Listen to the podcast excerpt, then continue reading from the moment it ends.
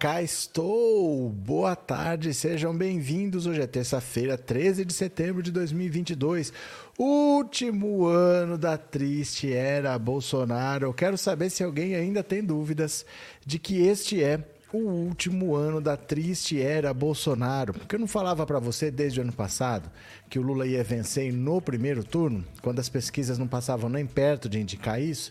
Falava, gente, pelo cenário, pelos candidatos que a gente tem, só tem dois candidatos com votos. Os outros vão desistir. Porque por que, que eles vão manter candidaturas gastando dinheiro, sendo que eles não vão para lugar nenhum? Então eles vão desistir. A tendência é que fique só em dois. Com dois, quem tiver na frente leva no primeiro turno. E é o que está acontecendo. O Lula subiu na pesquisa IPEP, ah, dois pontos dentro da margem de erro. Mas quando o Bolsonaro subia dois pontos dentro da margem de erro, todo mundo, ai, Bolsonaro está crescendo, Bolsonaro está crescendo. A diferença está em 15 pontos. Faltam apenas 18 dias para as eleições. O Ciro Gomes, eu vou contar uma coisa para vocês. Eu estou começando a achar que o Ciro Gomes vai desistir. Ele vai desistir porque a pressão dentro do PDT está muito grande, porque ele está prejudicando o partido. A campanha dele, que está cada vez mais mirrada, o Tico Santa Cruz, por exemplo, que era um dos ciristas que mais defendiam Ciro Gomes no, no Twitter, abandonou o Ciro Gomes e agora está conversando com o Lula. Ele vai dar apoio ao Lula.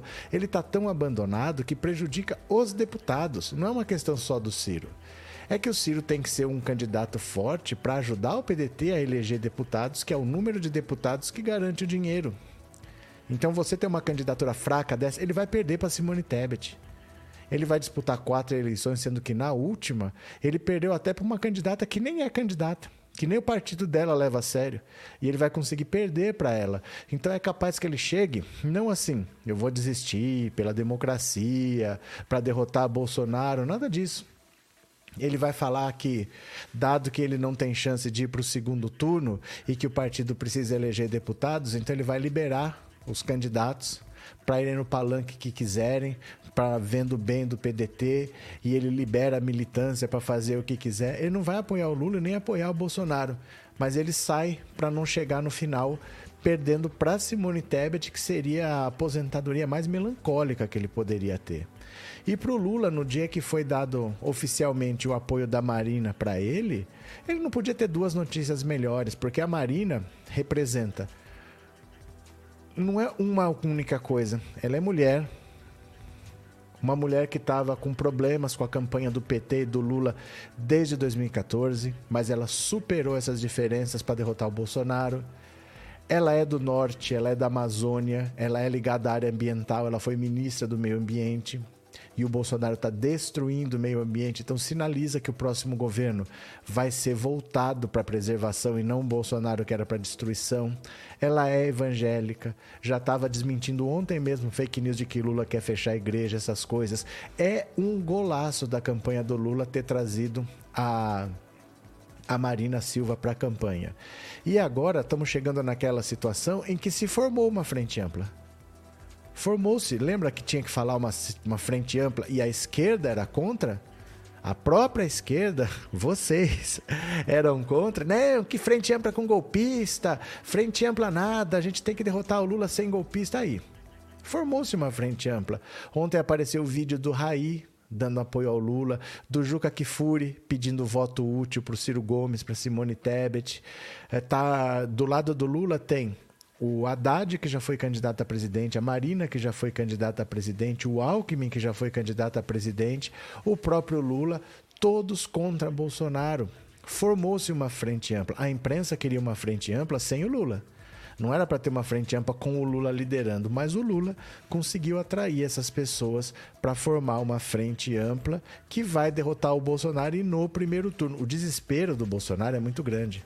Ele deu uma entrevista num podcast ontem falando que se ele perder, ele vai se retirar, ele passa a faixa e, e vai para casa, talvez saia da política, porque não sei o quê.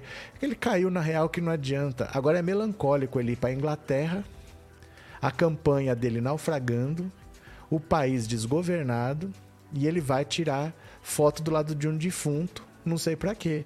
Porque teve 7 de setembro que não adiantou para nada, teve o coração de Dom Pedro que não adiantou para nada, jogou dinheiro de helicóptero para todo mundo e não adiantou nada. O fim da campanha do Bolsonaro é melancólico também. O Lula tá passando como um trator por cima dele. Então, a partir de agora, é só ter paciência porque vai chegar o 2 de outubro, nós vamos lá dar o nosso voto direitinho. A própria campanha de Bolsonaro sabe Bolsonaro não conseguiu explicar os imóveis comprados com dinheiro. Isso foi uma paulada muito forte para ele. Ele vai ainda cair mais ainda. O cara da marmita. O cara da marmita ficou um símbolo do que é o bolsonarismo perverso.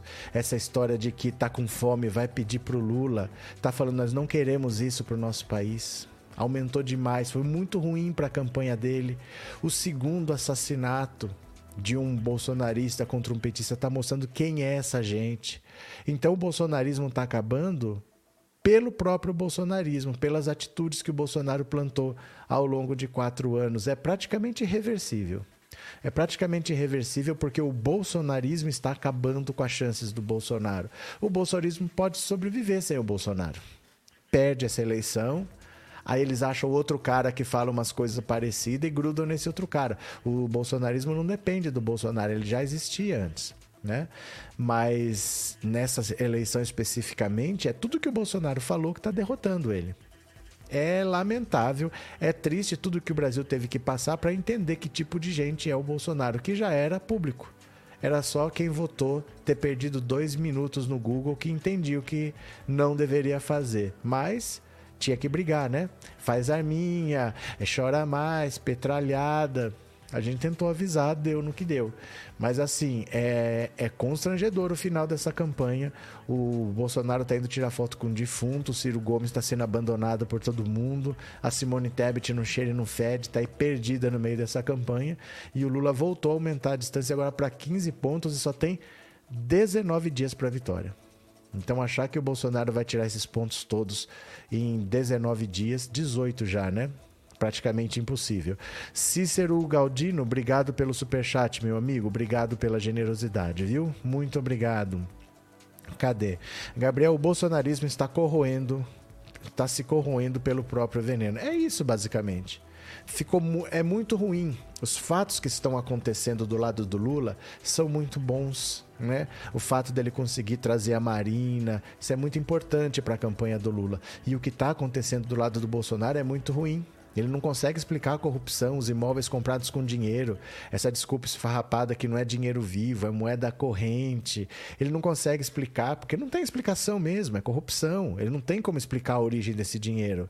O fato do, do ódio que está crescendo. Olha, você está com fome, você já vai pedir por Lula. Tá? A partir de agora, essa perversidade, esse ódio contra pobre que o bolsonarismo tem, está sendo castigado nessa eleição. O pobre está derrotando o bolsonarismo. O bolsonarismo odeia o pobre, mas é o pobre que está derrotando o bolsonarismo. Não tem como fugir disso daí, né? Cadê quem mais? André Artesanato e a Marina já teve cerca de 17% das intenções de votos.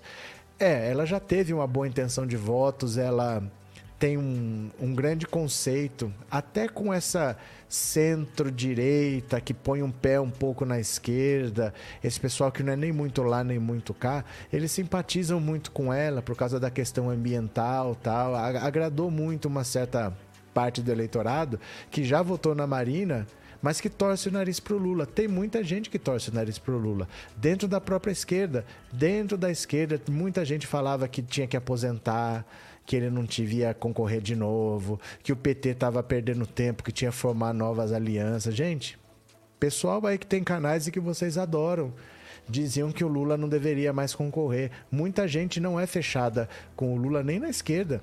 E o Lula está mostrando quem que tem força para derrotar o Bolsonaro. É só ele. O Bolsonaro é uma liderança mais forte do que parece e só o Lula consegue derrotar o Bolsonaro e não é derrotar, é passar como um trator por cima, né? Agora vamos lá ver aqui, ó. Vamos ver aqui as notícias. É, pera lá, deixa eu dar uma risada aqui. Glauber Zanon. IPEC é o endereço do Instituto Lula. Então você faz o seguinte: faltam 18 dias, chega o dia 2 de outubro, você vai lá, põe o seu voto e espera o resultado. Fica tranquilo, meu chapa. Fica tranquilo. É verdade, essas pesquisas não querem dizer nada, mas dia 18, dia 2 de outubro a gente vai saber, faltam 18 dias. Fica na boa. Fica tranquilo, o Bolsonaro está na frente, vai na fé. Valeu, Glauber, vai na fé, vai dar tudo certo, viu? Fica tranquilo, você vai conseguir. Bora, vamos lá. Ai, meu Deus do céu. Ai, ai, venha, venha. Vai se catar. Nova pesquisa IPEC é a melhor notícia para Lula em duas semanas. Olha só. Diferentemente da FSB, a pesquisa IPEC divulgada na noite de segunda, no dia 12 de, de setembro, traz uma série de boas notícias para Lula, que recebeu hoje o apoio de Marina Silva, mais uma liderança que se junta à longa lista de seguidores do petista. O levantamento IPEC, que herdou a metodologia do antigo Ibope, revelou que o ex-presidente cresceu dois pontos percentuais em sete dias, enquanto Jair Bolsonaro permaneceu com 31, mesmo após os atos de 7 de setembro. A pesquisa ouviu 2.512 pessoas é, após as comemorações dos 200 anos da data cívica sequestrada pelo atual presidente para atos de campanha. Também em movimento contrário ao do levantamento FSB, que faz a pesquisa por telefone, o IPEC registrou um aumento da desaprovação do governo Bolsonaro, que subiu de 57 para 59. O líder da extrema-direita ainda viu a aprovação de sua gestão cair 3 pontos de 38 para 35.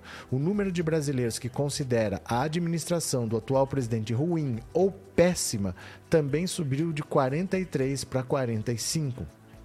As notícias desfavoráveis a Bolsonaro não param por aí. De acordo com o IPEC, enquanto 86% dos eleitores esquerdistas dizem que a escolha em Lula é definitiva, 84% dos direitistas afirmam que o mesmo sobre Bolsonaro, mais da metade, 52% dos eleitores de Ciro acreditam que ainda podem mudar de voto. Como mostram todas as pesquisas, a maioria dos ciristas que porventura mudarem a opção do candidato do PDT tendem a escolher Lula, o que pode ser a, a indefinição, a identificação do voto útil no petista ainda no primeiro turno. Há exatos 20 dias das eleições e com o clima de tensão no ar diante da violência desde 2022, os devotos das pesquisas olho no olho, os defensores de que elas são mais precisas do que as realizadas por telefone, começaram de novo a acreditar em um desfecho na primeira etapa do pleito. Isso após duas semanas, com levantamentos que mostravam uma recuperação lenta, mas constante de Jair Bolsonaro. Perdão, tô com soluço. Olha, é claro que o Bolsonaro ia crescer um pouquinho. Isso é um pouco previsível até, porque a gente veio de dois anos de pandemia, 2020 e 2021, e estava tudo parado. Então, assim, é, restaurante, não podia atender no salão, só por delivery. Você tinha lojas que funcionavam sem deixar que a pessoa entrasse, atendia na porta. Tudo funcionava, mas funcionava diferente e às vezes com menos funcionários. Então teve muito desemprego, muitos lugares que fecharam. E depois que todo mundo se vacinou, o que a esquerda sempre pediu e o que o Bolsonaro não quis, até hoje ele é contra a vacina. Depois que isso tudo aconteceu, a vida foi voltando à normalidade e aí é lógico que as pessoas melhoram o humor e a avaliação do governo melhora um pouquinho. Mas esse crescimento é muito lento. O Bolsonaro não podia crescer um, dois pontos. Não dá para de uma pesquisa para o outro ele só oscilar na margem de erro. Ele precisava colar no Lula. Ir para o segundo turno colado. Mas ele não conseguiu isso em momento nenhum. Ele nunca baixou a diferença. Ele nunca passou perto de 40, por exemplo. E o Lula nunca caiu. O Lula sempre esteve no mesmo lugar e o Bolsonaro cresceu um pouquinho. Dentro, da margem de erro é muito pouco, não é possível que ele vá para lugar nenhum com essas subidas pequenas que ele tem dado, né? É, Denival, Dona Marina é um ponto muito bom na campanha do Lula, dia 2, 13 neles. Pronto. Maria Alves, o gado não sabe nem o número do presidente deles. Maria Helena, olha o voto útil para eleger Lula no primeiro turno. Cadê? Maria Oliveira, será que tem uma vaga de bobo da corte para o imbrochável no castelo do rei? Olha, vai ser melancólico. O Bolsonaro ir para a Inglaterra para tirar foto do lado do caixão da rainha, ele quer tirar foto com líderes internacionais, aparentar como grande estadista, mas ninguém gosta dele. Das vezes que ele foi para algum encontro internacional, ele ficava isolado num canto. Era constrangedor, ninguém respeita, ninguém, as pessoas têm ranço dele, têm asco dele. Então ele vai produzir mais imagens para o Lula indo lá, porque ele não vai aparecer cumprimentando todo mundo, não. Talvez, não, o Putin não deve ir, nem o Putin, não vai sobrar ninguém para ele cumprimentar, né? Gabriel, gente, agora falando sério, imagina se o gado realmente apertar 17 no dia das eleições, eu vou rir muito com os vídeos dessas cenas. Não vai ter vídeo, porque não pode entrar com celular. ano, na eleição passada teve, mas essa eleição não vai ter vídeo, não. É, que saúde, as vendas de antidepressivos vão estourar no dia 2 de outubro, o gado vai enlouquecer. Não vai, que saúde.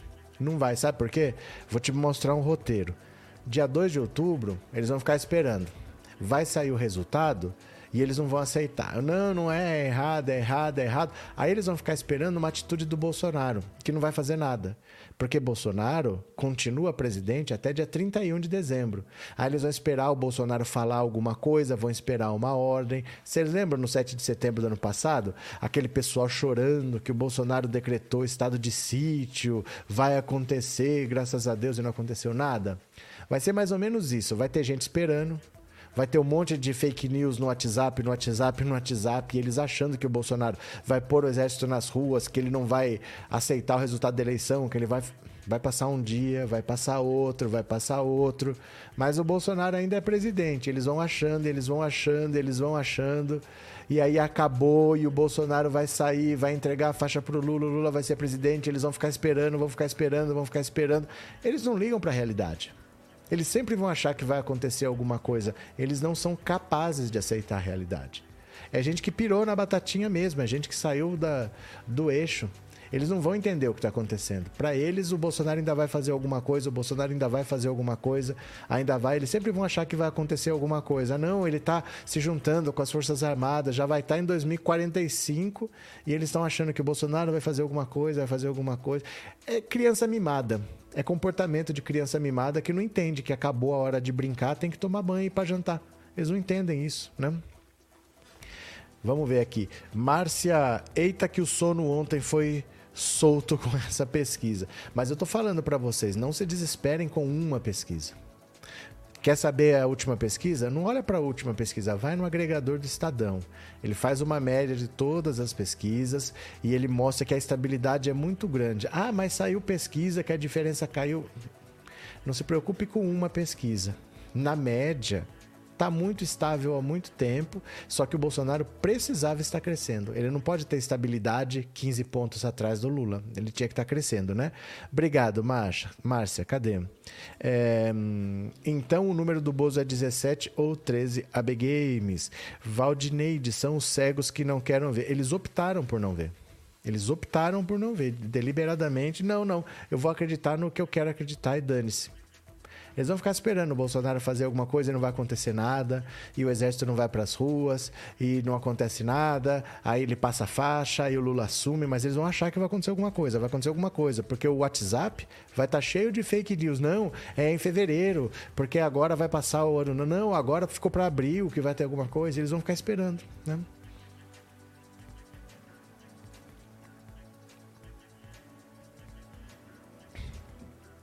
Dá uma olhada aqui mais uma, olha.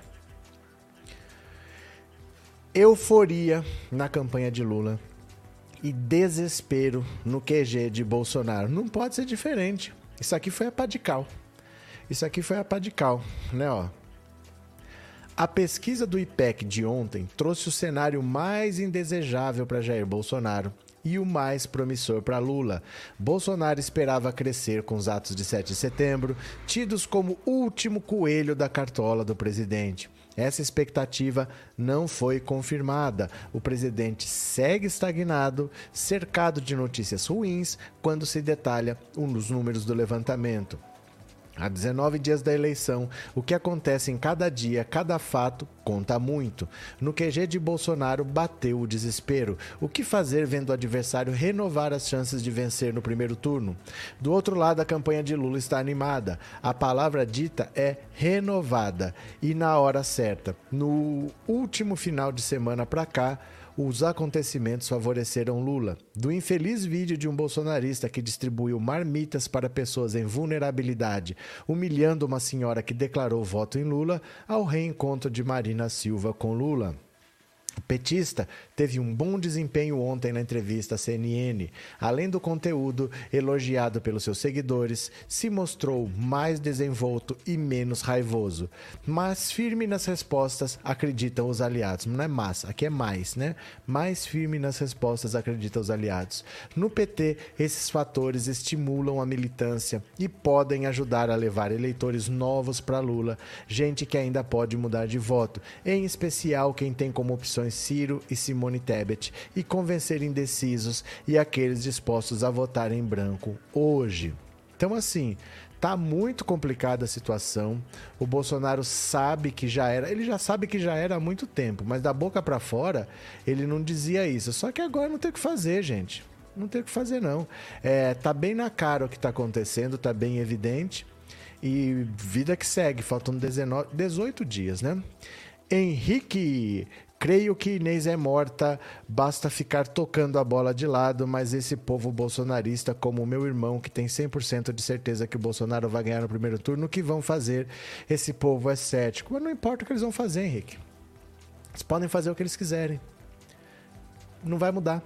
Não tem como mudar os fatos. Eles podem fazer o que eles quiserem, que não adianta. A gente se preocupa muito com o que uma pessoa isoladamente faz e fica pensando, caramba, e se todos fizerem? Mas não fazem. Mas não fazem. A maioria não vai fazer nada. O... Teve um cara em. Onde é que foi? Que foi ali perto de Ilha Solteira, no Paraná, na divisa ali, perto de Itaipu. É, o cara tá dirigente do PT, veio um bolsonarista que viu um adesivo do PT no carro dele, no para-choque, bateu para tentar jogar para fora da pista. Essas coisas isoladas podem acontecer. O cara tá na festa de aniversário, aparece um bolsonarista tirando, querendo matar todo mundo. Pode acontecer, esse risco existe, porque esse pessoal é fora da casinha e esse pessoal está armado. Mas um grande movimento coordenado, tipo invasão do Capitólio, não vai ter. Isso aí tá muito difícil de acontecer porque não é da natureza do povo brasileiro isso. O povo brasileiro é mais de reclamar do que de partir para ação. Vão ficar resmungando, resmungando, resmungando, mas a maioria não vai fazer nada e vai ficar esperando o Bolsonaro fazer alguma coisa. E ele não tem o que fazer. Né? O Bolsonaro é um leão que perdeu os dentes. Obrigado, viu, Henrique? Obrigado pelo superchat e obrigado por ser membro. Deixa eu mostrar aqui uma coisa para vocês, para vocês verem o quanto o bolsonarismo tá fora da casinha. Vocês me seguem aqui, ó, no Instagram, no Pensando Alto Insta, porque eu postei esse vídeo lá se você não viu, você me siga no Instagram, pensando o Auto Insta, porque eu toda hora tô postando vídeos mais curtinhos lá. E se você já viu, seja, se você me segue, você já viu. Mas se não, eu vou mostrar agora para vocês. Eu tô falando que o bolsonarismo é uma doença complicada, provavelmente sem cura, mas olha o nível que está chegando o bolsonarismo, o quanto eles estão fora da casinha. Então dá uma olhada, eu vou aqui pro Pensando Auto Insta e você vai, opa, e você vai me seguir depois, tá? Pera lá que eu tô clicando tudo errado aqui, pera lá. Pronto. Olha aqui. Pensando Auto Insta. Me segue aí, ó. Pensando Auto Insta. Eu vou tirar o microfone para não dar eco. Mas olha só, veja esta senhora aqui. Minha gente, minha vizinha enlouqueceu. Ó, pra isso. Votar no Bolsonaro. Ó. Todos aqui tirando onda com a minha cara só porque eu voto. Oxe, que mulher louca. Vocês estão querendo me obrigar a votar no Lula? Eu não voto no Lula de jeito nenhum. Eu não voto no Lula. Olha como ela tá doida. Ó, que barraqueira. Todo mundo ouvir aqui que eu sou bolsonariano. Mulher tá ficando doida, hein? O que é que você quer? Oxi. Tá querendo implicar comigo também? Ó, que mulher doida. louca mesmo, porque meus vizinhos têm que saber Gritando que no meio eu da rua. Bolsonaro. Vocês tudo ficam implicando comigo, fica jogando pedra em cima da minha casa, dizendo coisa comigo só porque eu voto no Bolsonaro? Vocês são um bando de ridículo, certo? Minha gente, minha vizinha enlouqueceu. Ó, pra isso. Votar no Bolsonaro. Ó. Todos aqui tirando onda com a minha cara só porque eu voto. Oxe, que mulher louca. Vocês estão querendo me obrigar a votar no Lula? Eu não voto no Lula de jeito nenhum. Eu não voto no Lula. Olha como ela tá doida. Ó, que barraqueira. Mulher tá ficando doida, hein? Todo mundo, o que é que você quer? Oxi. Tá querendo implicar comigo também? Ó, que mulher Tô doida. louca mesmo, porque meus vizinhos têm que saber que Gritando no meio eu da voto rua. no Bolsonaro. Vocês tudo ficam implicando comigo, fica jogando pedra em cima da minha casa, dizendo coisa comigo só porque eu voto no Bolsonaro? Vocês são um bando de ridículo, certo? Minha gente, minha Eu tô falando, é uma doença sem cura. Esse pessoal tá fora da casinha. Esse pessoal tá fora de si. E eles não vão voltar, não. Eles não vão voltar. Esse pessoal tá fora. Por isso que eu... Gente, me segue aqui no Instagram. Tá? Me corta o coração eu postar as coisas e vocês só ficam presos aqui no YouTube. Me siga lá no Instagram para vocês já irem vendo esses vídeos, tá? Porque não dá para eu ficar passando tudo aqui, porque não é o assunto da live. Eu vou colocando essas coisas lá para vocês verem. Me siga aqui, ó, pensando alto Insta. Pensando alto Insta. Isso é o bolsonarismo. É uma gente fora da casinha, gente que acredita que a Terra é plana, gente que acredita na cloroquina que o Bolsonaro deu para EMA, gente que acredita na Nisi Yamaguchi, gente que não acredita em pesquisa, gente que acha que o IPEC é no endereço do Lula, gente que acha que tem ligação do Lula com o PCC. É essa gente aí. É essa gente aí, completamente fora da casinha. E eles não vão voltar. Essa gente aí, eu não sei o que aconteceu, que lavagem cerebral que foi feita, né? Henrique, fora da casinha é pouco. Essa pirou. Mas não é uma. Mas não é uma. É mais frequente do que a gente pensa. É porque é progressivo. É progressivo. Isso vai ficar cada vez mais comum. Gente, um cara que sai de casa para matar uma pessoa porque o tema da festa de aniversário do cara é Lula e ele pega munição para matar a família inteira, gritando aqui é Bolsonaro. Para e pensa, ele não conhecia a pessoa, ele não foi convidado para a festa. Ele falou: não, vou lá acabar com isso daqui. Para e pensa o nível de loucura que essas pessoas estão. O outro colega de trabalho que quis cortar o pescoço do colega com machado. Depois de dar 15 facadas. Matou o cara a facada e quis cortar o pescoço com machado. É assim que essa gente tá. Essa gente tá louca né? Essa gente tá louca, não é força de expressão. Essa gente tá louca mesmo. Cadê que tem um super chat aqui que passou que eu não vi? É, Rosângela, bom dia, boa tarde, né? O que tá acordando agora? Que hora é essa? É, não está transmitindo pela rede azulzinha? De, de dia eu nunca transmito, não, só de noite. Só de noite, viu? Porque a live da noite é mais cheia e lá você precisa ter uma média de, de pessoas assistindo, tem os objetivos que eles colocam lá, então eu não ponho de dia para não ter uma média mais baixa e dificultar. Lá é só de noite mesmo. Valeu? Obrigado, Rosângela. Obrigado pelo interesse, obrigado pelo super chat. O Bozo vai esperar é que os bestas vão na frente servir de bala de canhão que morrer o Bozo das costas. Mas, Maria de Fátima, isso é o que o Trump fez. Não vai acontecer aqui, sabe por quê? Nos Estados Unidos é diferente. Nos Estados Unidos é bastante diferente. Lá, você tem dois partidos históricos. Nenhum deles é recente. E você nasce republicano, morre republicano, você nasce democrata, morre democrata. Não tem esse negócio de trocar de partido, partido que muda de nome, legenda nanica que você vai vendo. Não tem. Tem democrata e tem republicano. Tem estados em que todo mundo vota nos republicanos e tem estados que todo mundo vota nos democratas e tem uns estados ali que mudam de voto de vez em quando. Então, quando Trump fala que o sistema eleitoral é fraudado, primeiro o sistema eleitoral americano é uma grande bagunça. Cada estado faz a eleição de um jeito. Tem estado que é em cédula de papel, tem estado que tem máquina de votar, tem estado em que o voto pelo correio, você tem que postar o seu voto até o dia da eleição.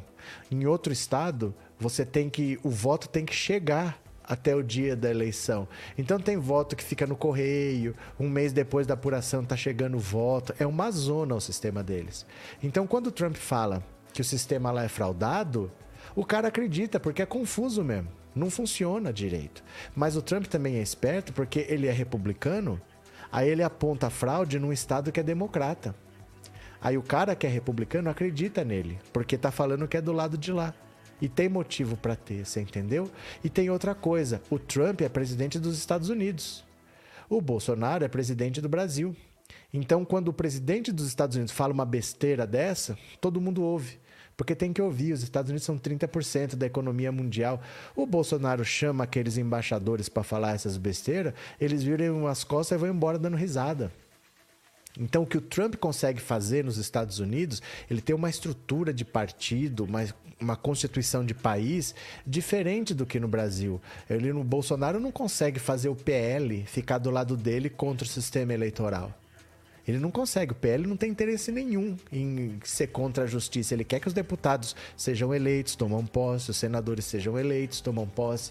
O Bolsonaro não tem um partido por trás dele para comprar essa briga. Não tem essa gente tão louca para acreditar nisso. Porque é muito diferente, viu? Nos Estados Unidos, você ser democrata ou republicano é, é coisa de, de torcida de futebol mesmo, assim, e não vai acabar. Não é uma coisa dessa eleição, é uma coisa que o democrata e republicano é para sempre. Então, se não vai acontecer aqui o que acontece lá, o Bolsonaro tenta repetir uma fórmula que ele nem vai conseguir repetir e que lá mesmo não deu certo. Para e pensa, ele está copiando uma fórmula que deu errado. É só o Bolsonaro que quer copiar uma fórmula que deu errado, né? Ó, oh, mas eu vou mostrar mais um vídeo aqui para vocês, porque sabe o Superman da Jovem Pan?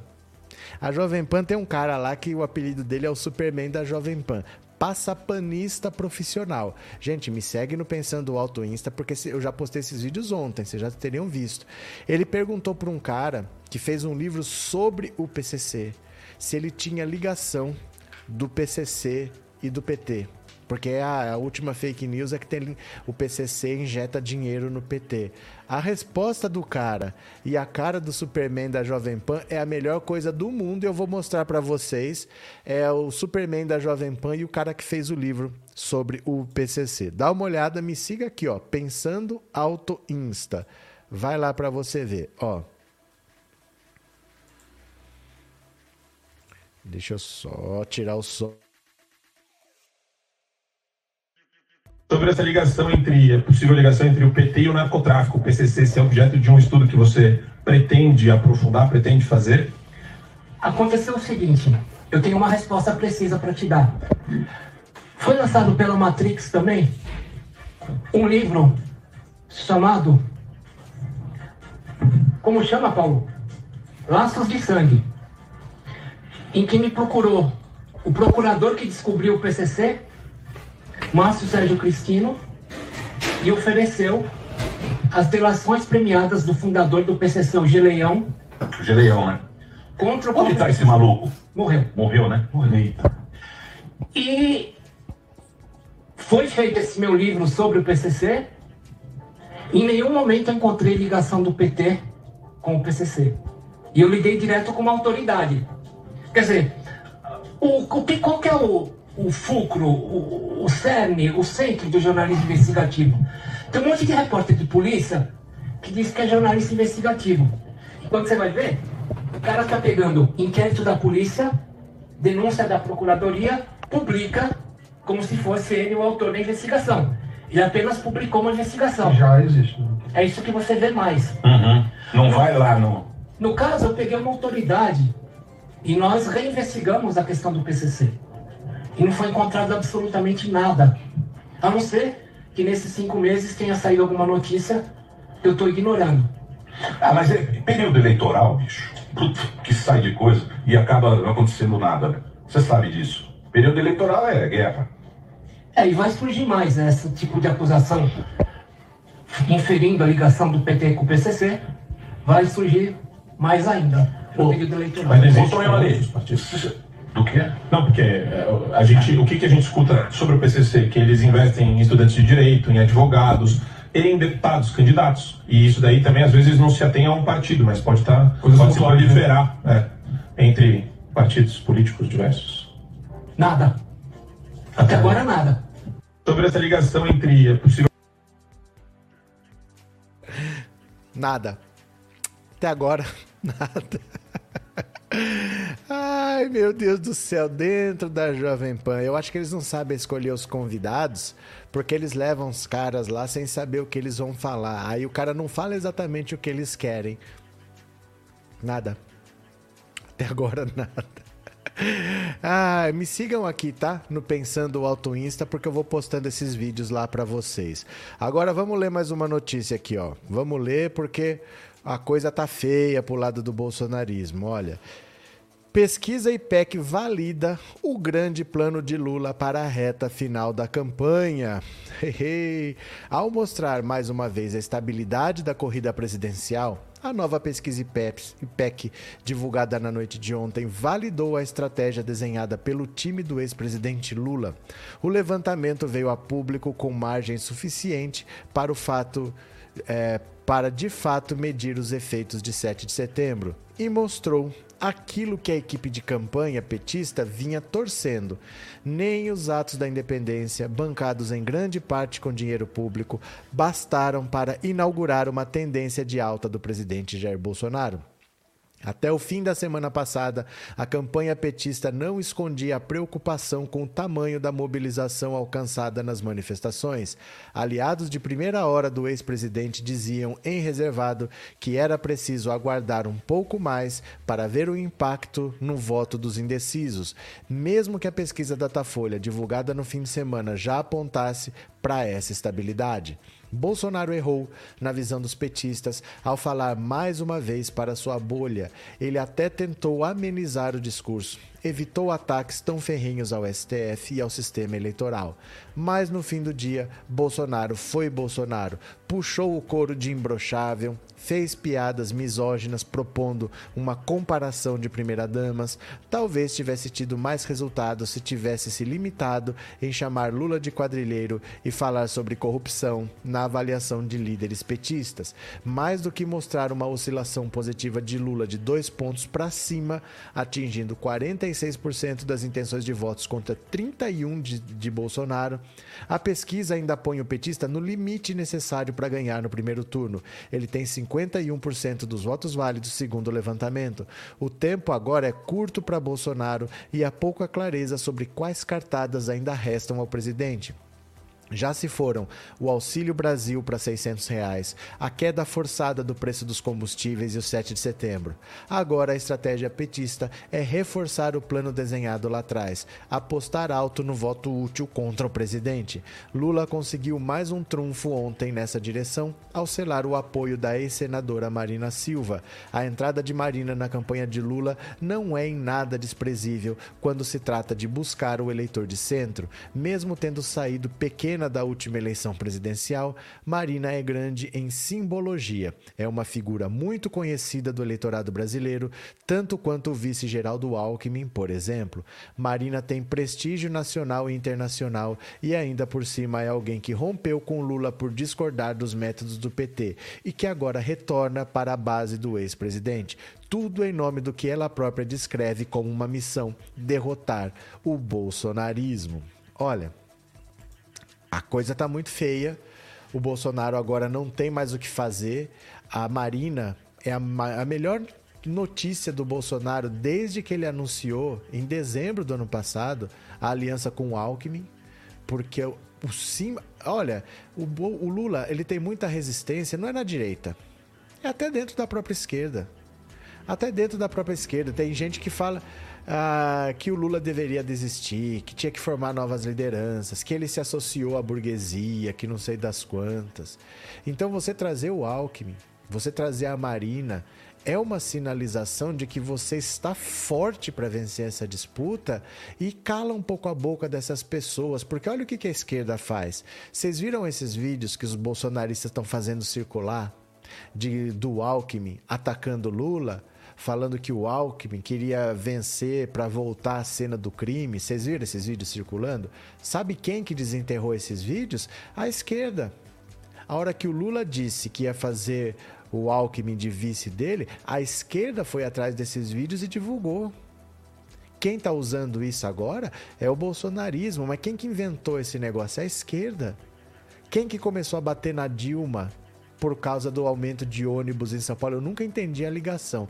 Porque o Haddad tomou posse, porque a tarifa subiu 20 centavos. Quem é que foi até Brasília para derrubar a Dilma? Foi a esquerda. Era a esquerda que começou aqueles movimentos. A direita viu e se apoderou daquele movimento. Mas quem deu o pontapé inicial, sempre essa esquerda. A esquerda que a direita adora. Né? E o Alckmin foi a vítima preferencial da esquerda por muito tempo. E muita gente torcendo o nariz, porque o Alckmin é o novo Temer. Quantas pessoas não falaram isso aqui? Quantas pessoas não falaram que era o novo Temer, que não pode ter aliança com golpista, isso não vai dar certo? O Lula estava certo ou não estava? Essas pessoas voltam para assumir que estavam erradas, que é assim que se vence Bolsonaro. Olha as notícias boas da campanha do Lula. A pessoa faz o meia-culpa? Não faz. Vão continuar fazendo oposição dentro da própria esquerda. É assim que funciona. Então é importante trazer essas pessoas, porque o Lula enfrenta a resistência mesmo dentro da esquerda. Não é só na direita, não. O Lula enfrenta a resistência mesmo dentro da esquerda, viu? Deixa eu pegar mais uma aqui, ó. Ah, importante, já vamos ler aqui. É, Clodoaldo, depois do golpe de 2016, né? O PT não precisava de um, de um segundo de propaganda para mim votar no mesmo e olha que eu sou pedetista. É que assim, Clodoaldo, não precisava. É fácil falar isso hoje. Mas ninguém acreditava que o Lula ia ser solto. Ninguém acreditava que o Lula ia ser solto. Ninguém acreditava que o Lula ia recuperar os direitos políticos. Ninguém acreditava que o Lula ia ser candidato de novo. Depois que o Haddad perdeu, ninguém acreditava que o PT ia ter um outro candidato forte para ganhar a eleição de novo. É que depois que passa, fica fácil. Né? Você olha para trás e fala: ah, mas isso aí tinha que acontecer mesmo, não sei o quê. Mas foi muito difícil conseguir provar na justiça a suspeição do Sérgio Moro, o faquinho que ninguém esperava. Ninguém esperava, de repente, ele anulou as condenações do Lula, porque desde 2016 o Lula estava alegando que Curitiba não era o foro competente para julgar os casos do triplex e do sítio de Atibaia. Não tinham que estar em Curitiba. Estavam no Ministério Público, estavam na Justiça de São Paulo. O que, que foram parar no Paraná? depois mandaram para Brasília, sempre teve tudo errado e a justiça negava, negava, negava. O Faquinho do nada resolveu conhecer para salvar a pele do Moro, para tentar evitar que ele fosse considerado suspeito. Ele anulou o trabalho do Moro e eles continuaram do mesmo jeito e deram a suspeição do Sérgio Moro do mesmo jeito. Então, muita coisa aconteceu, muita coisa muito grande. Se fosse num filme, se fosse num filme, você ia falar: ah, quem que vai acreditar? Uma história tão forçada dessa. Quer dizer que o cara é duas vezes presidente, aí ele é perseguido, vai preso, aí um hacker descobre umas conversas e o cara volta e ganha eleição de novo. Se fosse filme, você não ia acreditar. Você ia falar, isso é muito forçado, nunca que isso um negócio desse acontece. Né? Então hoje assim, hoje é mais fácil você dizer, ah, mas isso aí e tal, mas foi muita coisa que precisou acontecer e muita coisa muito grande que não vai acontecer nunca mais, viu? Ficar esperando a justiça considerar algum outro juiz suspeito aí agora só quando tiver a Copa do Afeganistão, né? Cadê? João, eu sempre acreditei, lutei por isso. Todo, agora todo mundo sempre acreditou. Quando eu falava que o Lula ia vencer no primeiro turno, ninguém acreditava, mas agora todo mundo acreditou na vitória do Lula, que o Lula ia sair, ia recuperar os direitos políticos, né? Todo mundo sempre acreditava, né? A Maria Helena Alckmin nunca critiquei. É, todo mundo agora acreditou, né? É, Ciro Gomes jamais imaginava que o Lula se tornaria elegível. É porque não é a lógica mesmo. Não acontece isso. Isso não acontece. Você vê todo mundo, o Eduardo Cunha, o Roberto Jefferson, tá todo mundo tentando ser candidato e o TSE tá barrando todo mundo. Eles não estão conseguindo na justiça o direito de ser candidato. E o Lula conseguiu provar que o Sérgio Moro condenou de maneira parcial, mesmo a sentença sendo é, corroborada pelo TRF, TRF4 e pelo STJ. Ele provou que ele foi perseguido, que ele fez a condução coercitiva para aparecer na televisão, que ele divulgou um grampo telefônico com uma com a Dilma participando e tinha que passar pelo STF e ele que mais que ele fez? Soltou uma delação do Palocci que nunca foi homologada pela Polícia Federal. Essa delação não existe, ela nunca foi homologada, mas ele soltou mesmo assim. Vários detalhes assim. Os advogados do Lula foram grampeados. É contra a Constituição você grampear um advogado porque o sigilo dele com o cliente dele é inviolável. O Sérgio Moro grampeou o escritório inteiro. 25 advogados, a central telefônica, o tronco, ele grampeou. Gente, isso é crime, não pode fazer isso. Mas ele fez. E a justiça considerou que ele foi suspeito, que ele foi parcial que ele agiu por interesse próprio. Depois ele foi ser ministro do Bolsonaro. É muito raro isso acontecer. Então, o Ciro não imaginava porque não é normal mesmo, não. O Lula estava fora da política e aí a esperança dele era ser o líder da esquerda contra o bolsonarismo.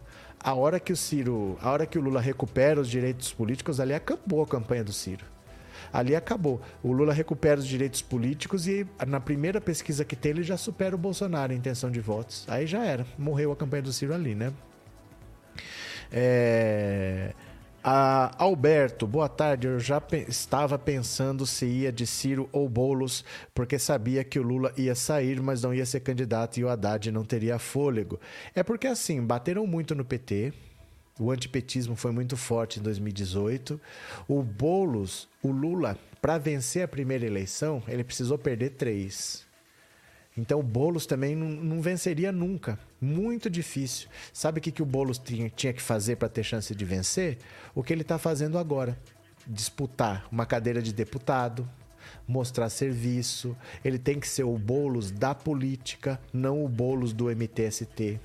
Ele não é o Boulos que invade casa de todo mundo, ele tem que ser o Boulos que, trabalha pela construção de casas populares, é o cara que anda aí pelo Nordeste, pelo Brasil, pode ser ministro do Lula de repente, né? Imagina ele com o, o Lula refazendo Minha Casa Minha Vida e quem coordena é o Boulos.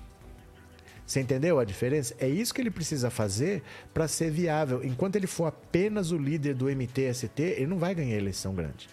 Então agora ele está certo, ele retira a candidatura dele, ele vai ser deputado, de repente o Lula pode dar um ministério para ele, ele pode ficar responsável por alguma coisa, ele tem que ser o cara da política e não o cara de um movimento social. Aí ele tem chance para o futuro, sim. Mas mesmo assim, o Lula precisou perder três para ganhar a primeira. Não foi fácil, não, né?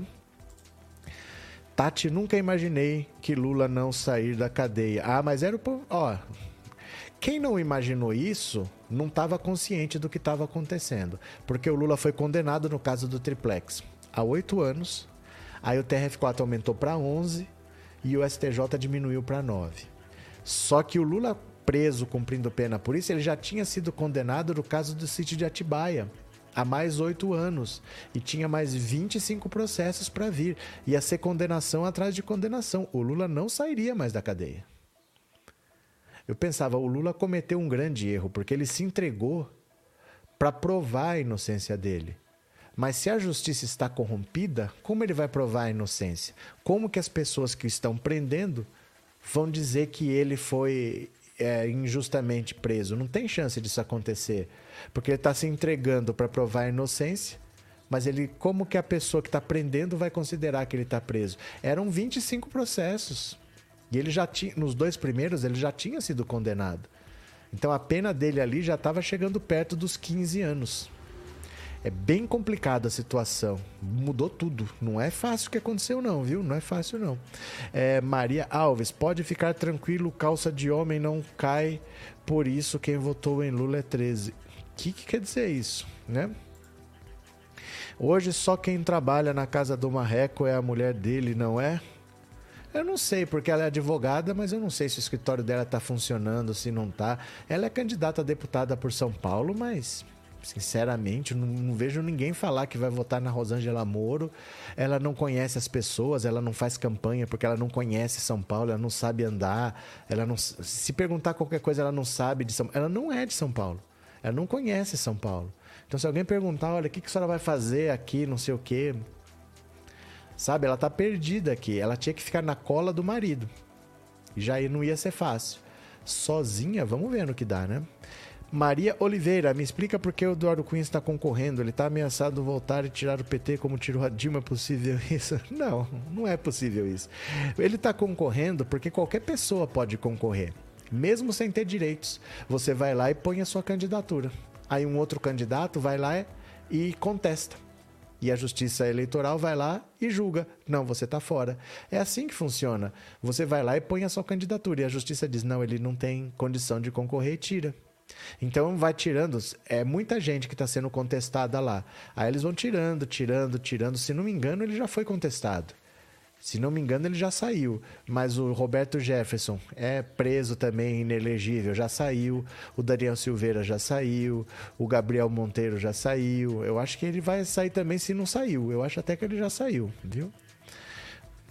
Mas assim, gente, não é porque a pessoa uma vez fez alguma coisa na vida que ela voltar ela faz de novo. Não é assim. as coisas em volta, o mundo muda, né?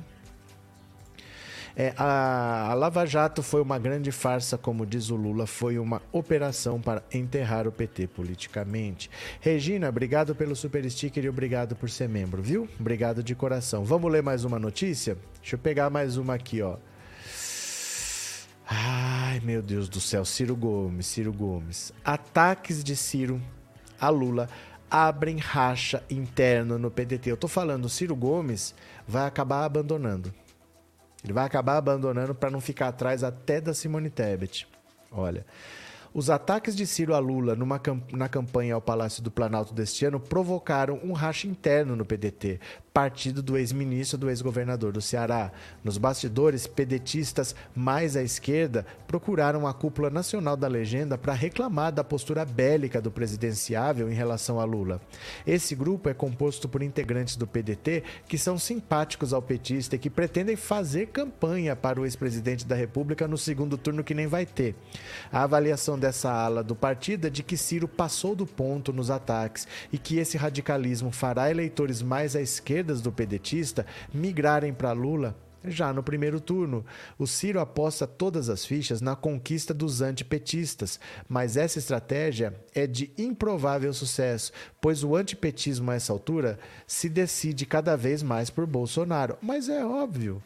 Se ele quiser ser antipetista, quem pode ser mais antipetista do que Bolsonaro? Por que, que um antipetista vai optar pelo Ciro e não pelo Bolsonaro? Que além de ser mais antipetista, tem mais voto né? Esse grupo pedetista avalia ainda que os duros ataques de Ciro a Lula podem atrapalhar as negociações do partido para ocupar ministérios no atual governo petista. A estratégia de Ciro em relação a Lula, porém, conta com o apoio das lideranças do PDT que são adversárias do PT em seus estados, sobretudo no Sul e no Sudeste. Esses pedetistas têm defendido o presidenciável nos calorosos debates internos e já avisaram que vão trabalhar para que a legenda fique neutra num eventual segundo turno entre Lula e Bolsonaro. Eu, isso é uma loucura. Isso é uma loucura o PDT querer ficar neutro. Porque se você tem um governo de esquerda, você é o partido do Brizola tem um partido de esquerda que vai governar. Você fica neutro? Tem o bolsonarismo em alguém, você fica neutro? Quer dizer, o PDT é bem-vindo no governo Lula. Porque o governo Lula vai precisar de apoio, vai precisar de votos. O PDT é bem-vindo. E esse pessoal vai ficar atacando o Lula para ficar neutro. Qual que é a lógica? Aí vamos dizer, o Lula vence, forma o ministério, o PDT não faz parte, ele vai fazer o quê? Vai ficar neutro? Vai ficar quatro anos neutro? Não vai votar nada. Até votação eu não vou, porque eu sou neutro, tudo é abstenção. Eles vão ter que tomar um partido. Eles necessariamente vão ter que votar com o governo Lula, porque imagina votar com o Bolsonaro na oposição. Votar com a Carla Zambelli, votar com o Eduardo Bolsonaro, votar com a oposição. Eles necessariamente vão ter que ir para o governo Bolsonaro. E vai ficar atacando até quando? Quanto antes eles apoiarem, mais vantagens eles vão ter. Quem chegar a hora que tudo já tiver tomado, vai ter que só apoiar sem receber nada em troca. É uma loucura essa estratégia do, do PDT, não faz sentido nenhum, né? Jussara, obrigado pelo super sticker e obrigado por ser membro, viu? Muito obrigado, valeu mesmo, valeu. É, Isabel, boate, meus amigos da esquerda. É, boa tarde, é boa tarde, meus amigos. Valeu, Isabel. Cadê? Romário não acredita em pesquisa, só quero mostrar a discrepância dessas pesquisas. Você não precisa mostrar discrepância de pesquisas nenhuma. 2 de outubro está chegando, faltam 19 dias. Votem quem você quiser e o resultado vai dizer. Não precisa provar nada para ninguém, ninguém nem está perguntando. Ninguém está preocupado se, ai, mas tem uma prova disso, disso. Não precisa. Fica tranquilo. Votem quem você quiser. Tá chegando a pesquisa que realmente conta que é das urnas. Não precisa atacar os institutos. Se não gostar, não gosta. Não tem problema. Tudo na paz, né?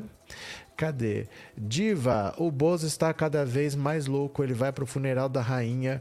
É, coitado, é capaz dela se levantar do caixão e dar uns tapas na cara do moço. Ai, cadê?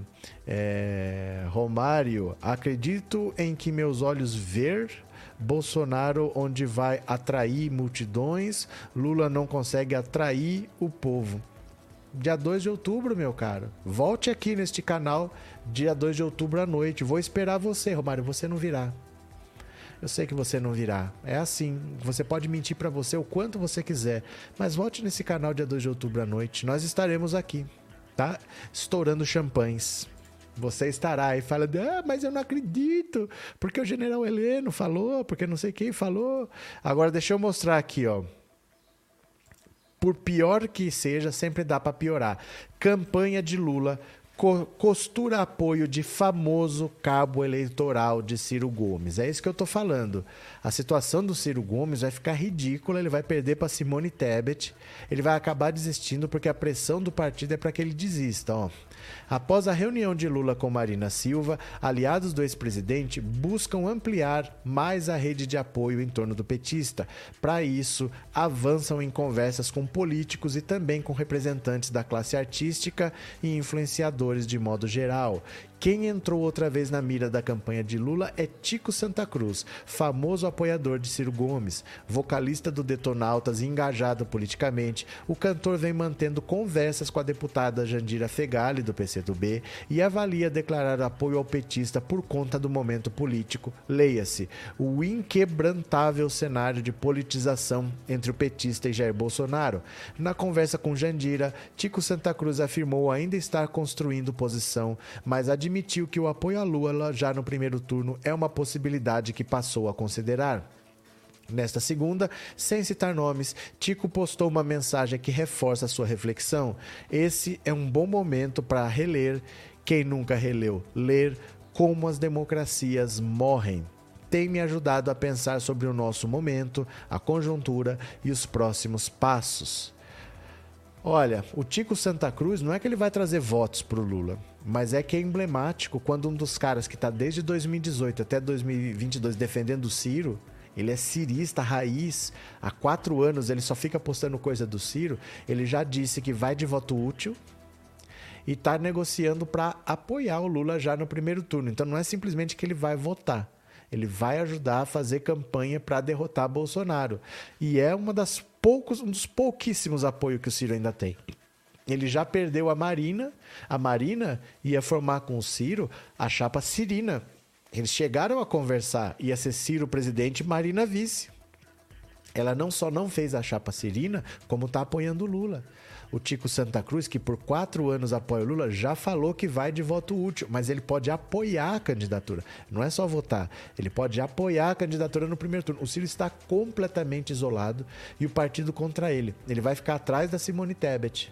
Então pode ser uma. Chega uma hora que ele fala: vou liberar a militância, vocês votem quem vocês quiserem, eu vou liberar os candidatos do PDT para subirem no palanque que eles quiserem, porque eu levei a candidatura até onde eu pude e nós não temos chance de ir para o segundo turno, então vocês façam o que for melhor para vocês. Ele não vai apoiar o Lula, ele não vai apoiar o Bolsonaro, ele não vai para Paris, mas libera todo mundo para fazer o que quiser, porque se ele continuar, ele vai ficar atrás da Simone Tebet, porque ele vai ser desidratado pelo voto útil, né? Cadê? É, Maria Oliveira. Sara Cristina, o Lula sempre soube o que fazer durante sua jornada política, como ele mesmo disse, perdeu, continuou lutando. O brasileiro que veio do nada e não desistiu nunca. Pronto. Maria Luzia, quem deve ficar preocupado são os jumentos. Olha a pesquisa da Tapovo, essa sim é a real. Com certeza, dia 2 de outubro volte. Dia 2 de outubro volte para a gente conversar, não tem problema. Pode ficar tranquilo que o que vale é o datapovo, as pesquisas mentem. O Bolsonaro está só indo para Inglaterra à toa. Em vez de fazer campanha, em vez de trabalhar, ele está indo tirar foto do lado da defunta, porque ele está tentando uma foto com um líder internacional. Sabe por quê? Porque ele acha que ele já ganhou. Porque ele acha que ele está com 80 e o Lula está com 10. Não é desespero. Não é desespero. Pode ficar tranquilo com o Datapovo, viu? Cadê? É, Guilherme, Flávio Bolsonaro já está dizendo que a situação financeira da campanha está prejudicando, encontrando desculpa. A situação financeira? Quanto que eles não estão gastando de dinheiro público? Ele jogou 40 bilhões de reais na economia para fazer esse auxílio Brasil de 600 reais.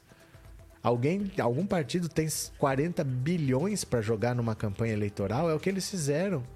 Quanto que não custou tudo que eles fizeram nessas festas de 7 de setembro? Ali tudo foi dinheiro público.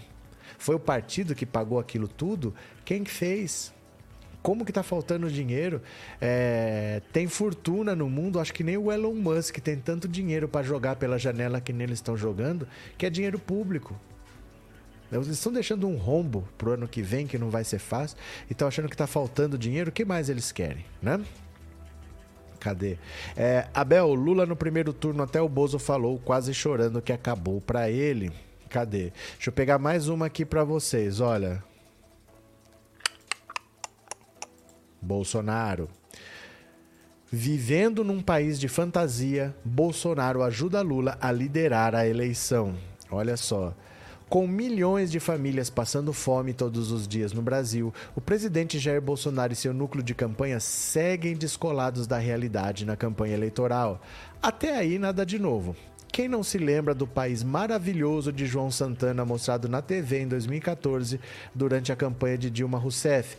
Governantes, para escapar de reconhecer erros que impactam a vida de milhões, tendem a ignorar a realidade. O projeto bolsonarista que prometeu fazer tudo diferente no Planalto vai na mesma linha. Veja Ciro Nogueira, o chefe da Casa Civil e responsável por gerenciar todo o governo. Nesta manhã, ele disse que está dando tudo certo no Brasil. O cenário foi direcionado ao PT, o comentário foi direcionado ao PT, que, na visão de Ciro Nogueira, se preparou para uma campanha de tudo ou nada contra Bolsonaro. Mas, como está dando tudo certo, ficou sem discurso. O PT se preparou para uma campanha do tudo ou nada. Eles seriam tudo e Bolsonaro nada. Só que está dando tudo certo no Brasil e o PT não tem nada para falar. É tudo ou nada como queria o PT, só que o PT virou nada no debate. Bolsonaro discursou para milhares de pessoas no 7 de setembro. Falou até do seu suposto vigor sexual, mas nada disse aos brasileiros que vivem o drama da miséria no país. O eleitor bolsonarista, em sua ampla maioria, é formado por famílias que não sabem o que é passar fome.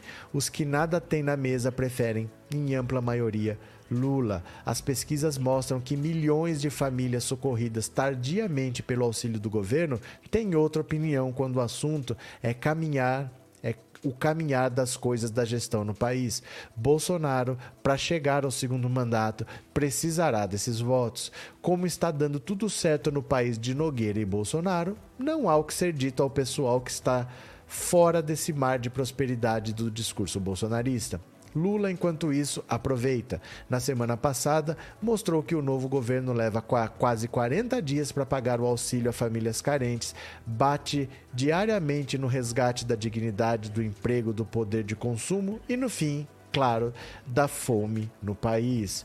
O Bolsonaro realmente ele não está nem aí ele só liga para a própria reeleição, ele não está preocupado com as pessoas. Se tivesse, ele tirava imposto da cesta básica e não da gasolina. Ele tira imposto da gasolina porque o eleitor dele é de classe média e de classe alta. É para alegrar esse cara. Só que ele teria que alegrar o pobre. O pobre é que precisa de motivos para votar no Bolsonaro. Essas classes mais altas ele já tem. Ele não consegue falar para um eleitorado mais amplo, ele só sabe falar para quem é eleitor dele. Né? Então é lógico que ele vai perder desse jeito, ele não consegue ampliar a base de apoiadores dele. Né? Dionísia, é dia 2, vou dar gargalhadas na cara do meu ex-namorado. Olha, Dionísia. Sara Cristina, Bolsonaro vai ao funeral da Rainha Elizabeth, que já se arrependeu de ter morrido. Ai, meu Deus do céu. Agora, gente, a Rainha Elizabeth viveu 96 anos mas ela faleceu sem saber por que, que o Queiroz depositou 89 mil reais na conta da Michelle, né? 96 anos a velha morreu e não ficou sabendo. Como é que a gente faz? Vamos chamar alguém para contar para ela no além túmulo que aconteceu, o dia que a resposta vier, quando o Lula quebrar esse monte de sigilo de 100 anos, né? Você imagina, a rainha viveu 96 anos. Se é esperar o sigilo de 100 anos do Bolsonaro vencer, nem a rainha ia ver, né? O tempo do maluco no pedaço está acabando, agora começa a série nova, Maria Helena. Cadê? Quem viver verá. É melhor ir se acostumando, viu, gado, chamar o nosso presidente Lula. Lula será o seu presidente, quer você queira, quer não, né? Cadê? Analise 19 dias, não tem mais nenhuma possibilidade de reverter Lula presidente. É que assim, não é uma questão de que não tem possibilidade de reverter. Sempre você pode reverter, mas isso tem que ter uma causa. Não é porque eu quero. Ah, eu quero reverter, então vai reverter. Não é assim. Normalmente as pessoas votam na continuidade de um governo, né? Quem está votando em Bolsonaro está votando porque quer que esse governo continue por mais quatro anos. Por que, que a pessoa faz isso? Porque ela avalia esse governo como ótimo ou bom. E por que, que a pessoa vota por uma mudança? Porque avalia esse governo como ruim ou péssimo. Então você olha na pesquisa a avaliação do governo, a avaliação do governo que ruim ou péssimo tem aumentado. O número de pessoas que considera bom ou ótimo tem diminuído. A rejeição do Bolsonaro tem aumentado. A, a, a, avaliação dele próprio, tem a avaliação do governo e a dele próprio, tem piorado. Então, por que, que essas pessoas votariam em mais quatro anos? Elas estão claramente querendo uma mudança. É muito difícil que o Bolsonaro mude isso em 20 dias, porque você está avaliando quatro anos de governo. Ele pode tomar uma atitude agora, ah, em 7 de setembro. Isso não muda a avaliação de quatro anos de governo. Isso não muda o descaso com a pandemia. Isso não muda esses bolsonaristas que estão negando uma mita porque a pessoa vota no Lula. Isso não muda a perversidade do bolsonarismo. Então, não tem muito o que fazer por causa disso. Em tese, sempre tem o que fazer. Mas tem que ter uma causa. Não é só porque eu quero. Ah, Bolsonaro quer ir pro segundo turno. Mas não, não é assim. Né? Não adianta, não é assim. É, cadê? Marco Túlio, boa tarde. Espero Espero nenhuma zebra Lula já no primeiro turno. Não é questão de zebra, é uma disputa eleitoral difícil. Você está derrotando o candidato do governo, que tem a máquina pública, que está jogando dinheiro para cima. Se não der no primeiro turno, não é zebra. É, não é normal vencer no primeiro turno e não é normal derrotar o governo no primeiro turno. O normal é que o governo estivesse na frente. O Fernando Henrique tentou a reeleição, conseguiu. O Lula tentou a reeleição, conseguiu. A Dilma tentou a reeleição, conseguiu. Estar no governo é muito relevante. Então, se não der no primeiro turno, não é zebra, não pode pensar assim. Se não der no primeiro, dá no segundo. Mas a gente olha que não tem possibilidade do Bolsonaro fazer alguma coisa. Então, é só ir com calma, não vai entrar em depressão, né? A gente tem que entender como as coisas funcionam e não querer o impossível, né? Ah, eu só quero ganhar na Mega Sena acumulada. Se for a Mega Sena comum, eu não quero ganhar, né? É, Analice Nordestino topado meu orgulho Lula presidente primeiro turno. Pronto. Alvari deixa o Bozo levar a Micheque para passear. Ele sabe que não que não que vem vai que ano que vem vai ter que pagar do bolso dele. Pronto. Cadê que mais aqui, ó? Cadê apoio do Ciro? Pronto, deixa eu pegar mais uma aqui, ó. O Bolsonaro fugiu. Ele fugiu da posse da Rosa Weber, porque ele foi na posse do Xandão no TSE e tomou uma lapada. Agora foi a vez da Rosa Weber ser é, presidente do STF, ela substituiu o Fux. Bolsonaro não foi. Bolsonaro fugiu. Dá uma olhada aqui, ó. Bolsonaro preferiu viajar para não ouvir Rosa Weber falar. Fugiu da Rosa Weber. Ontem, Jair Bolsonaro preferiu percorrer 847 quilômetros entre Brasília e São Paulo do que atravessar os mil metros que separam o Palácio do Planalto do STF na Praça dos Três Poderes. Escolheu viajar para não encontrar e ouvir juízes do STF na posse de Rosa Weber na presidência do tribunal. A ausência foi notada pelo contraste com o comportamento de antecessores que zelaram pelo protocolo institucional, tanto no cenário da independência, em 13 de setembro de, dois, 13 de, setembro de 1922, quanto no Sesc Centenário, em 1972, em plena ditadura. Além de viajar, foi à Embaixada do Reino Unido, a 7 quilômetros de distância do Planalto, para o ritual diplomático de assinatura do livro de condolências. Registrou um elogio ao senso de dever da Rainha Elizabeth II, que para ele deixou um legado de liderança e de estabilidade. Senso de dever constitucional é mercadoria escassa na presidência da República. No Supremo, Bolsonaro figurou como sujeito oculto nas críticas à instabilidade institucional que legou nos últimos três anos e meio de governo. A juíza Carmen Lúcia, por exemplo, comentou o seu discurso: não se promove a democracia com comportamento desmoralizante de pessoas e de instituições. No tumulto político, disse, tenta-se forçar as portas para introduzir até mesmo despautérios civilizatórios que já se pensavam sepultados por serem incomuns aos humanos. Rosa Weber manteve o tom. Vivemos tempos particularmente difíceis da vida institucional do país, tempos verdadeiramente perturbadores de maniqueísmos indesejáveis. O STF não pode desconhecer esta realidade, até porque tem sido alvo de ataques injustos e reiterados, inclusive sobre a pecha de um mal compreendido ativismo judicial por parte de quem a a mais das vezes desconhece o texto constitucional e ignora as atribuições impostas pela Constituição que nós, juízes e juízas, deve, juramos obedecer. O STF detém o monopólio da última palavra na interpretação constitucional, ressaltou. Tem sido assim nos últimos 131 anos, lembrou em referência a um debate no Senado que passou aos livros de história. Foi na última sessão de 1914, na terça-feira, 29 de dezembro. Os senadores Rui Barbosa e Pinheiro Machado discutiam de decisões do tribunal sobre atos inconstitucionais do Marechal Hermes da Fonseca, do Partido Conservador, pouco antes de ser sucedido pelo advogado Venceslau Braz na presidência da República. Rui Barbosa havia batalhado pela Constituinte de 1891 para atribuir ao Supremo o papel de guardião do texto constitucional. No debate com Pinheiro Machado, ele foi ainda mais incisivo na defesa do STF. Rosa Weber resgatou no discurso de ontem. Disse Rui Barbosa: o Supremo Tribunal Federal é essa instituição criada, sobretudo, para servir de dique, de barreira e de freio às maiorias parlamentares para conter as expansões do espírito do partido. É essa força que diz até aqui permite a Constituição que vás, daqui não permite a Constituição que passes. Eis para o que se criou o STF, que não tem empregos para dar nem tem tesouros para comprar dedicações, não tem soldados para invadir estados, não tem meios de firmar a sua autoridade senão no acerto de suas sentenças, acrescentou. E já no debate de 1914, Rui Barbosa observava: o Supremo Tribunal Federal, não sendo infalível, pode errar, mas a alguém deve ficar o direito de errar por último, de decidir por último, de dizer alguma coisa que seja considerada como erro ou como verdade. Isso é humano, é de descumprimento de ordens judiciais sequer se cogite em um Estado de direito. A essa altura, Bolsonaro desembarcava em São Paulo.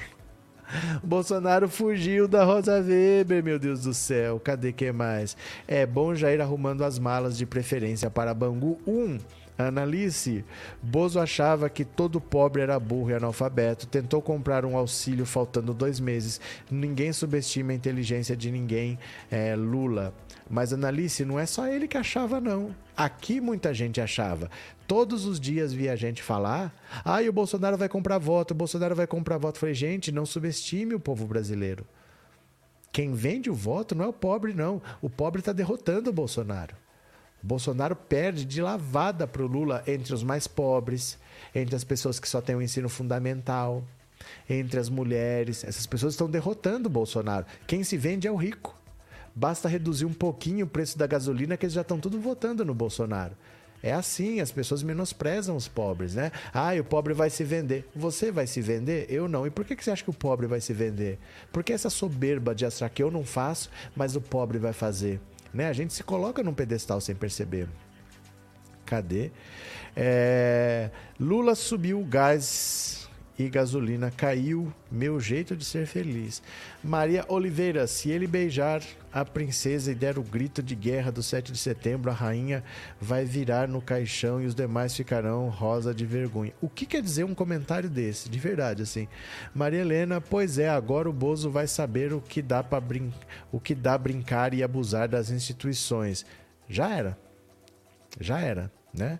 É, Lenice, passagem só de ida de Bozo e Micheque e aproveita e leva o Ciro também. Cadê? É, bora dar like, meu povo do bem. Silas Xavier. Ivan Pinheiro, explica aí. Não, por, sem um por favor, eu não vou nem terminar de ler. Tá? Mas como você é trouxa, eu vou ler. O piso salarial dos enfermeiros que estão sendo rejeitados pela STF.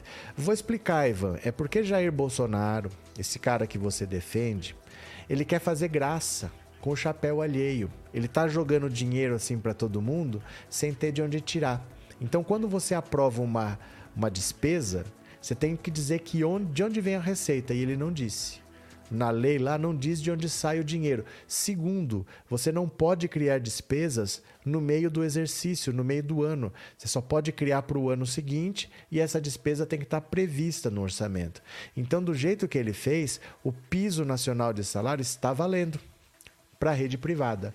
O SUS não tem de onde tirar orçamento, porque o Bolsonaro, sem vergonha como é, ele reduziu o ICMS da gasolina para baixar o preço do combustível, mas é o ICMS que banca a saúde e a educação nos estados. Então ele tinha que compensar os estados. Fala, ó, vocês vão cobrar menos, mas toma aqui a diferença para não faltar para a saúde e educação. E ele não fez esse repasse.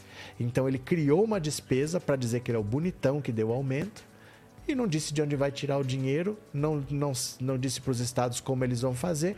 E o Barroso falou: no SUS, o Bolsonaro não pode fazer isso, porque ele não mandou dinheiro para que isso seja pago. Ele assinou o aumento, mas ele não mandou dinheiro, então não tem como pagar. Quando o Bolsonaro mandar o dinheiro, o piso vai ser praticado, mas ele tem que mandar o dinheiro, ele não pode só mandar pagar. Entendeu, meu caro? Cadê? É Val Silva, que gadaiada chata. Pronto. Agora é assim, agora é assim. Olha. Pronto, olha. E o último, dá uma olhada aqui. Bolsonaro afirma que vai passar a faixa e se recolher caso perca a eleição. Olha só, o presidente Jair Bolsonaro afirmou nesta segunda-feira que, se perder as eleições deste ano, vai passar a faixa presidencial e se recolher, indicando que deixaria a política em caso de derrota. Em outras ocasiões, Bolsonaro afirmou que só reconheceria o resultado da disputa caso haja eleições limpas, sem explicar o que isso seria e sem apresentar provas de fraude do modelo atual.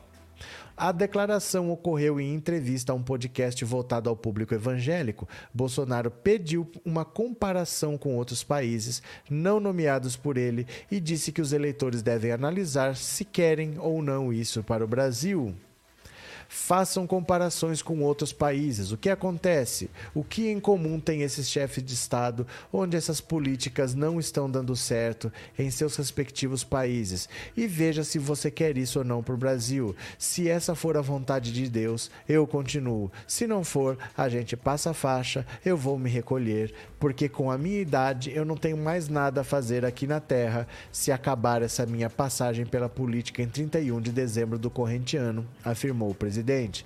Ainda durante a entrevista para o podcast, o presidente afirmou ter se arrependido de ter dito em 2020 que não era coveiro para comentar as mortes por Covid.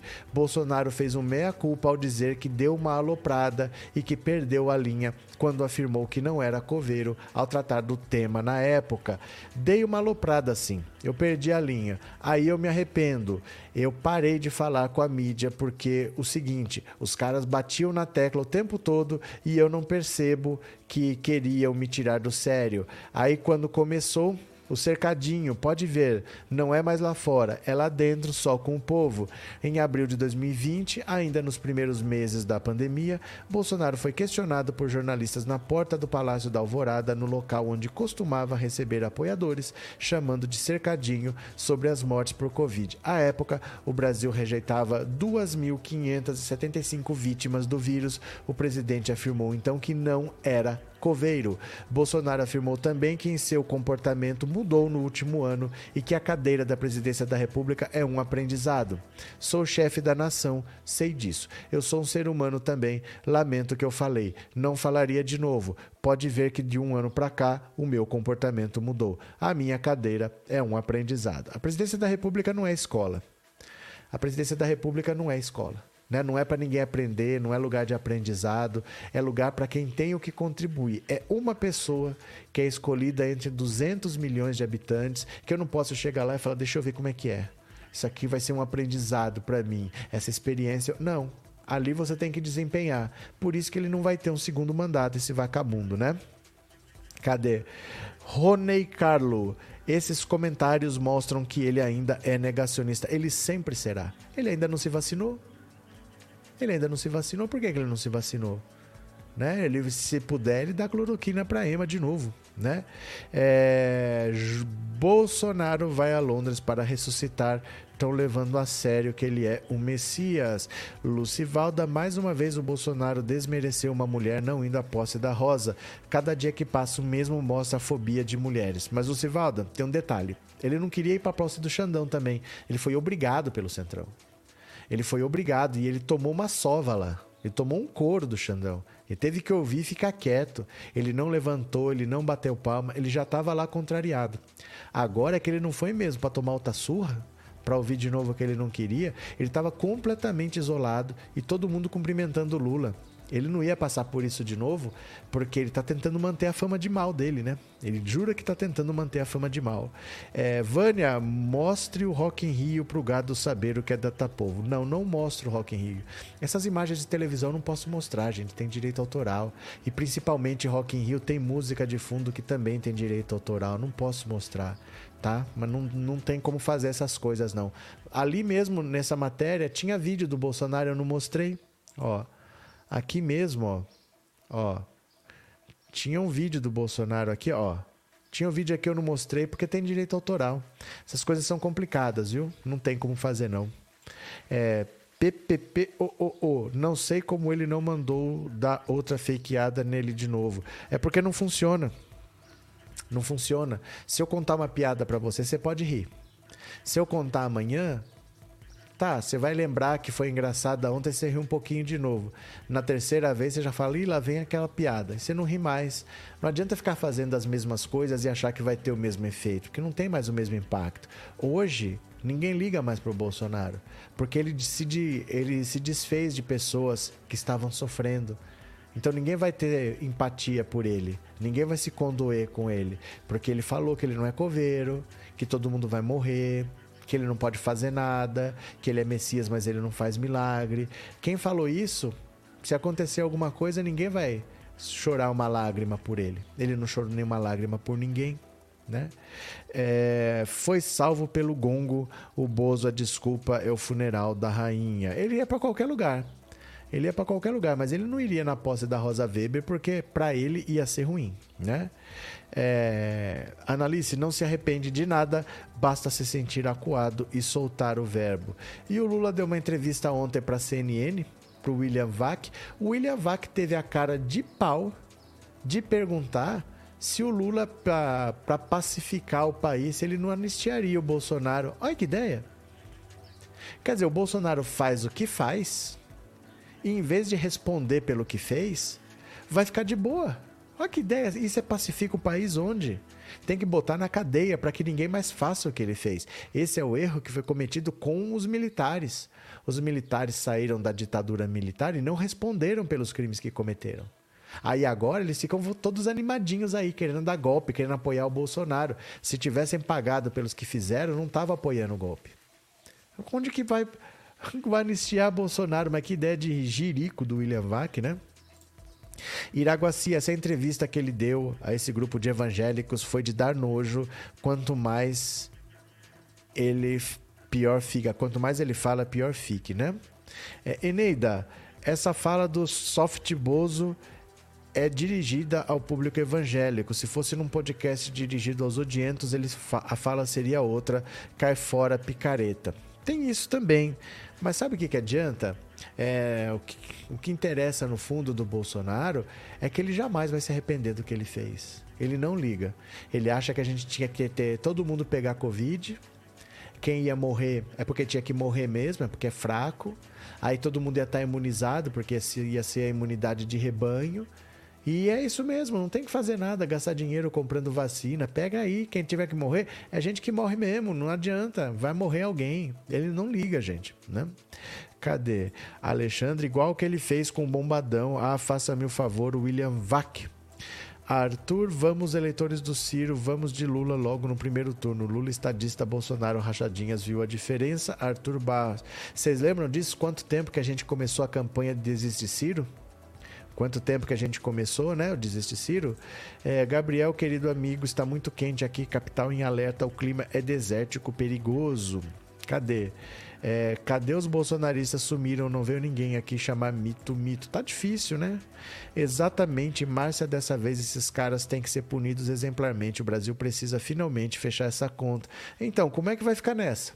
Como é que vai ficar nessa de, ah, vou anistiar o Bolsonaro para pacificar o país? A gente tem que parar de jogar as coisas para debaixo do tapete. Não é assim que funciona. Ah, não, não vamos arrumar briga. Vai arrumar briga sim.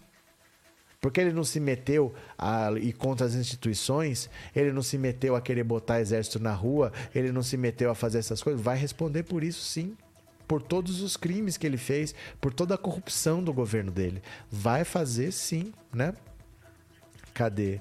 É, San Marina, ação no STF era só para encher o saco do PT, disse Aécio a Joesley Batista. O que, que isso quer dizer? O que, que isso quer dizer? Maria Reis Brochonaro deixou milhares morrer na Covid sem vacina e oxigênio. É porque o plano era deixar morrer. O plano era deixar morrer. Manaus foi feito de propósito. Eles sabiam que Manaus precisava de oxigênio, mas eles mandaram cloroquina para ver o que acontecia. Aquele foi um experimento mesmo. Que se morrer, morreu, mas eles precisavam saber se a cloroquina funcionava. Então eles não mandaram oxigênio, eles mandaram cloroquina, foi de propósito. Gente, morreram alas inteiras.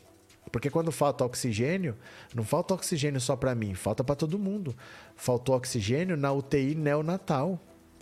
Crianças recém-nascidas morreram por falta de oxigênio, igual um peixinho fora d'água, assim, puxando o ar, puxando o ar, morreram. Morreu a ala inteira de hospital, assim, por falta de oxigênio. Isso foi feito de propósito, né? Cadê? É. Luciano Ferraz Satanás também era anjo. É, Samarina, essa aqui é a frase que eu não entendi. Arthur, os bolsonaristas sumiram, eu acho que viram tudo Lula só para não passar vergonha e grande cacete que vão tomar nas urnas. Meire, o inominável tem que pagar por seus crimes, a prisão espera de braços abertos. Pronto? Valeu, meu povo. Conversamos bastante. A gente volta às 19 horas. Conto com vocês. Vocês vêm às 19 horas? Pode ser? Obrigado por tudo, para todo mundo que participou. Daqui a pouco tem mais. Esperança, confiança. 2 de outubro tá chegando. Beijo grande, até de noite e tchau. Valeu, obrigado.